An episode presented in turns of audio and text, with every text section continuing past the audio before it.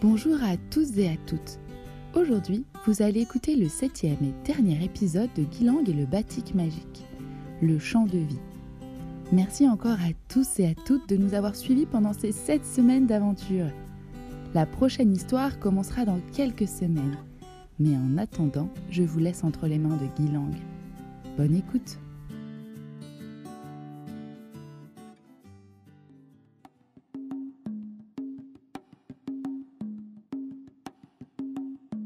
Écoute. Écoute le chant des vagues et du ciel qui se confondent. Écoute le bruit de la pirogue qui fend les eaux profondes. Écoute la pluie qui vient lever la brume. Écoute le rocher immobile qui embrasse l'écume. Écoute les arbres de la jungle qui bruisent de mille vies. Écoute et tu sauras la magie de l'archipel de Sulawesi.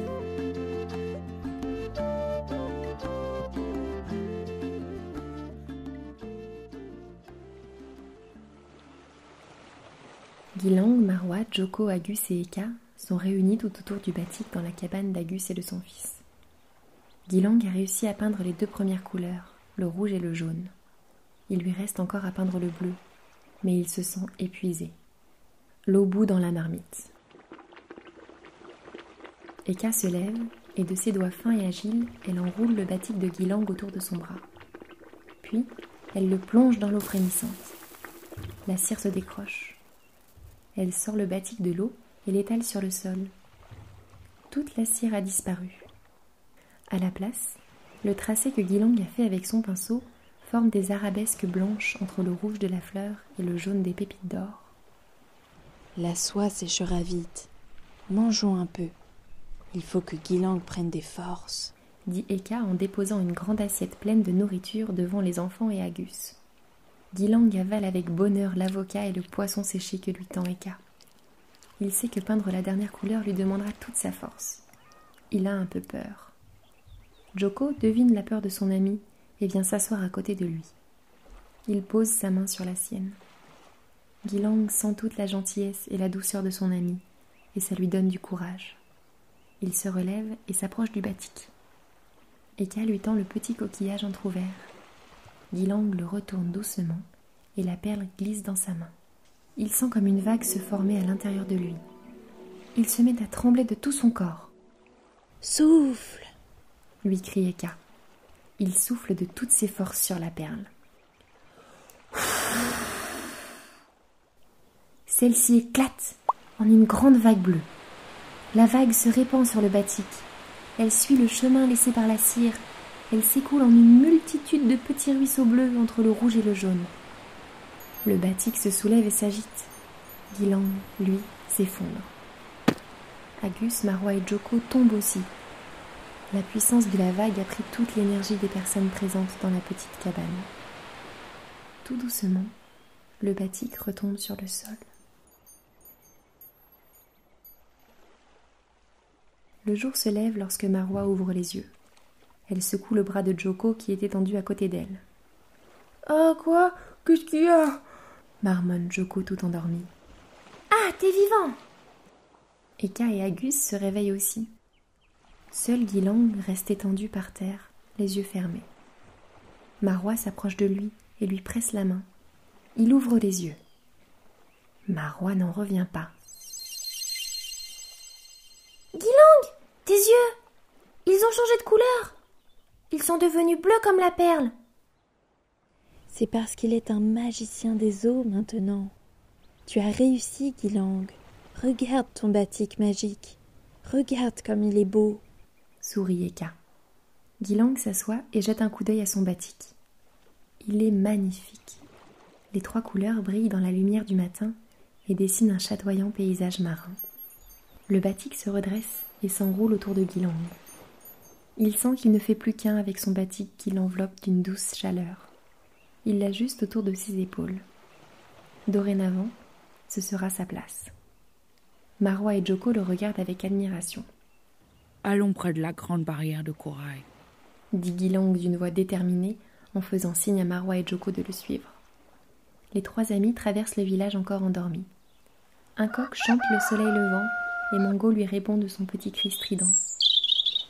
Ils descendent jusqu'au bord de l'eau et sautent dans une pirogue. La mer est calme et limpide comme un grand miroir. Marwa pagaille vite et avec force. La pirogue fend l'eau claire dans un chuchotement d'écume. Guilang respire les embruns et regarde le fond de l'océan.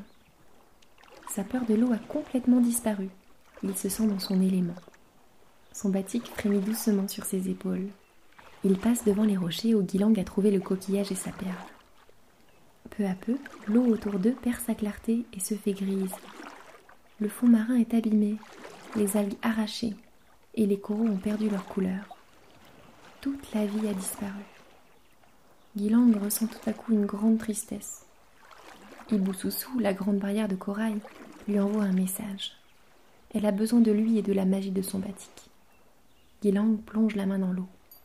Son batik s'enroule autour de son bras et un petit bout du tissu vient caresser la mer. Guilang sent une voix monter en lui, une voix qui n'est pas la sienne, la voix du batik. Elle déborde de ses lèvres et il se met à chanter.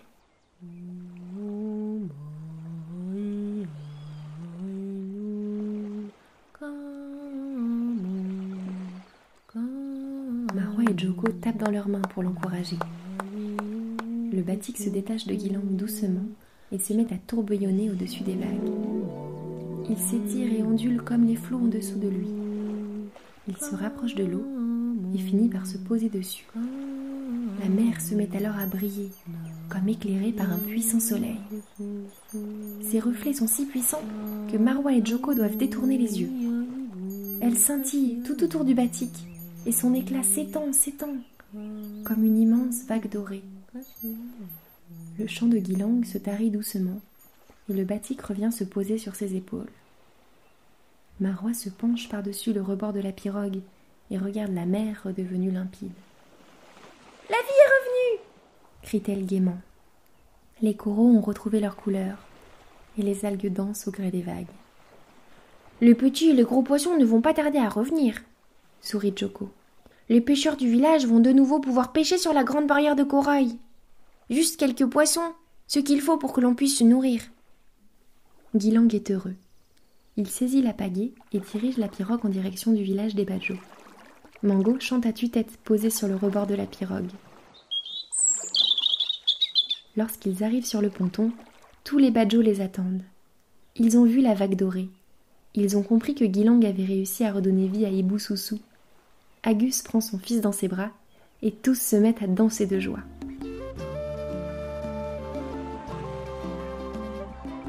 La fête résonne au village jusqu'à la nuit tombée. Marwa saute, court et grimpe partout. Joko chante avec Mango et Guilang rit. Pour la première fois de sa vie, il se sent lui-même au milieu des autres.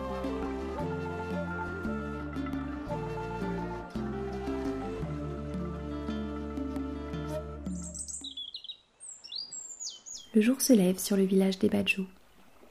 Perché dans son bagnon, Guilang regarde les pêcheurs qui replient leurs filets. De gros poissons se débattent dans les mailles et leurs écailles d'argent reflètent les premiers rayons du soleil. Dans quelques minutes, il rejoindra Marwa et Joko pour prendre son petit déjeuner sur la plage. Mais pour l'instant, il s'enroule dans son batik magique, ferme les yeux et profite de cette nouvelle journée qui s'offre à lui.